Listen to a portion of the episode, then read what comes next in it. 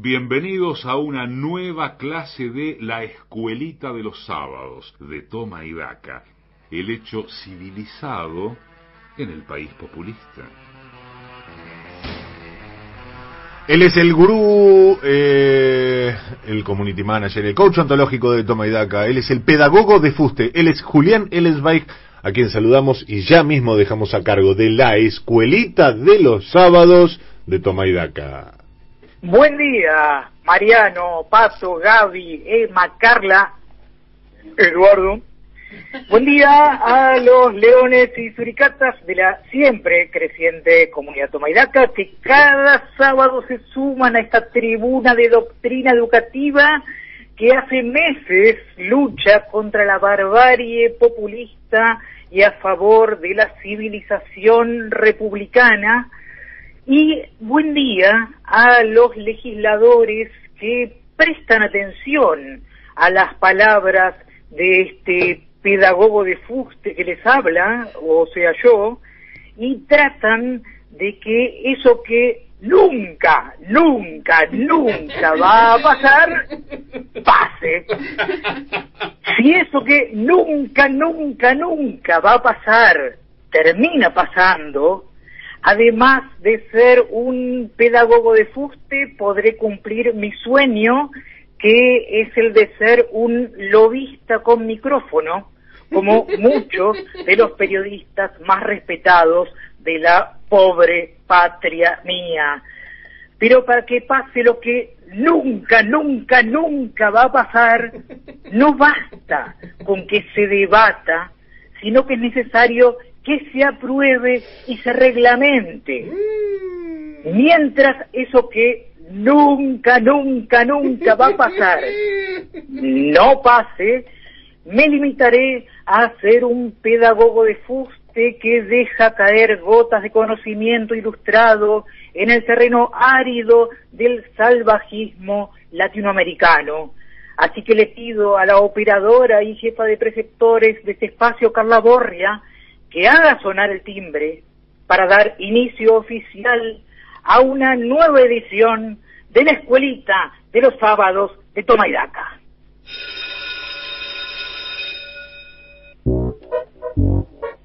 Hola chiques, ¿cómo están? ¿Ya se prepararon para volver a las clases presenciales?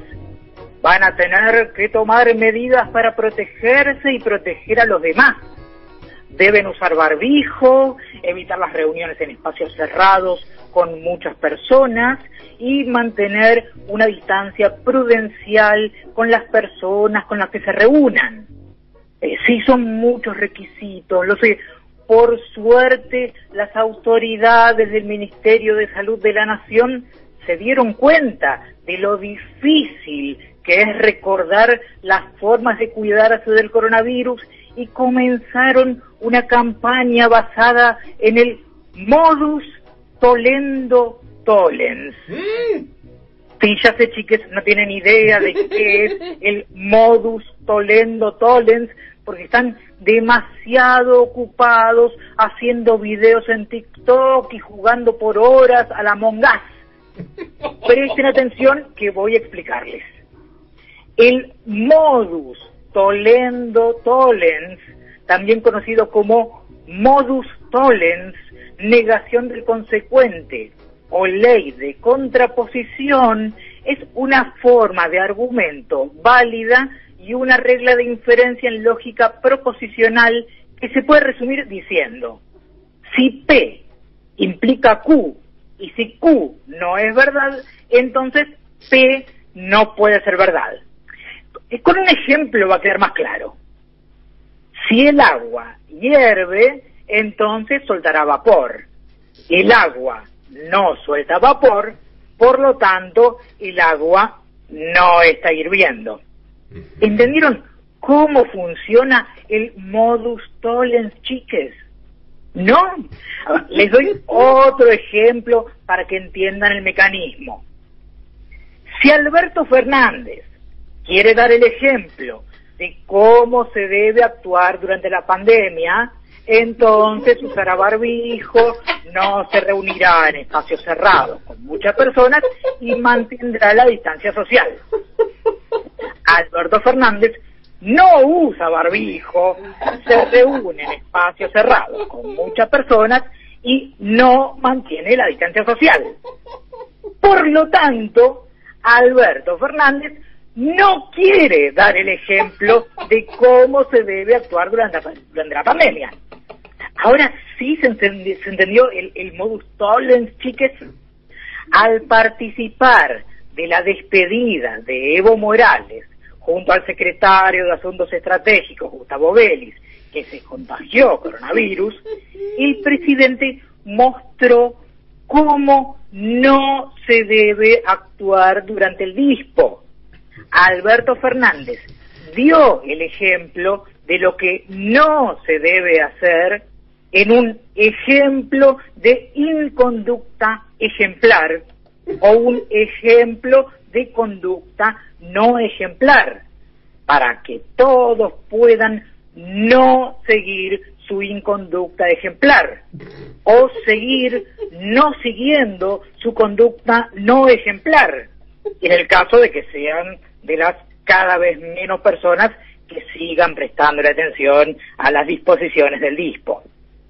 La política sanitaria basada en el modus tollens es compleja porque exige que la población tenga conocimientos sobre lógica.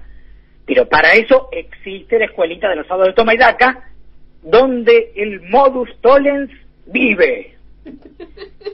Esta semana, las autoridades del Ministerio de Educación de la Nación me pidieron que dedique unos minutos de mi clase a la física. Y por eso, chiques, voy a hablarles de la capilaridad que es una propiedad de los fluidos que depende de su tensión superficial y que le confiere la capacidad de subir o bajar por un tubo capilar. Cuando un líquido sube por un tubo capilar, es debido a que la fuerza intermolecular o cohesión intermolecular es menor que la adhesión del líquido con el material del tubo el líquido sigue subiendo hasta que la tensión superficial es equilibrada por el peso del líquido que llena el tubo. Este es el caso del agua, y esta propiedad es la que regula parcialmente su ascenso dentro de las plantas, sin gastar energía para vencer la gravedad. El agua, gracias a la capilaridad, va de abajo hacia arriba, como si fuera un derrame invertido, o como si se tratara de un ajuste para lograr un acuerdo con las autoridades del Fondo Monetario Internacional, que esta semana se reunieron con el representante de Estados Unidos, Sergio Massa. Ah, no, disculpen, me equivoqué. Quise decir que se reunieron con el presidente de la Cámara de Diputados, y representante de los Estados Unidos, Sergio Massa. Me había olvidado de su otra ocupación. Este pedagogo de fuste a veces tiene problemas de memoria, chiques, disculpen. En el ajuste capilar que va de abajo hacia arriba, como el recorrido del agua en las plantas, primero se corta el ingreso familiar de emergencia y se reduce el programa de asistencia al trabajo y la producción. Después se recalculan las jubilaciones y se descongelan las tarifas. Luego se apunta a reducir el déficit fiscal y por último, si se puede, se discute un aporte por única vez a las grandes riquezas. Hay que admitir, chiques, que los recortes y las reducciones están muy bien, siempre y cuando uno sea amante de los bonsáis, o del liberalismo, o del liberalismo y los bonsáis a la vez. No sería extraño que surjan miles de liberales amantes de los bonsáis.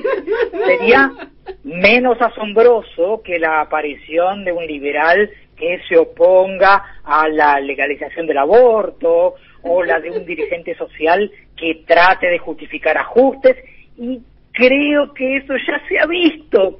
Así que me preparo para ver las calles inundadas de defensores del liberalismo cargados de bonsáis para reclamar recortes y reducciones a mansalva. Y siempre de abajo hacia arriba, como el recorrido del agua gracias a la capilaridad.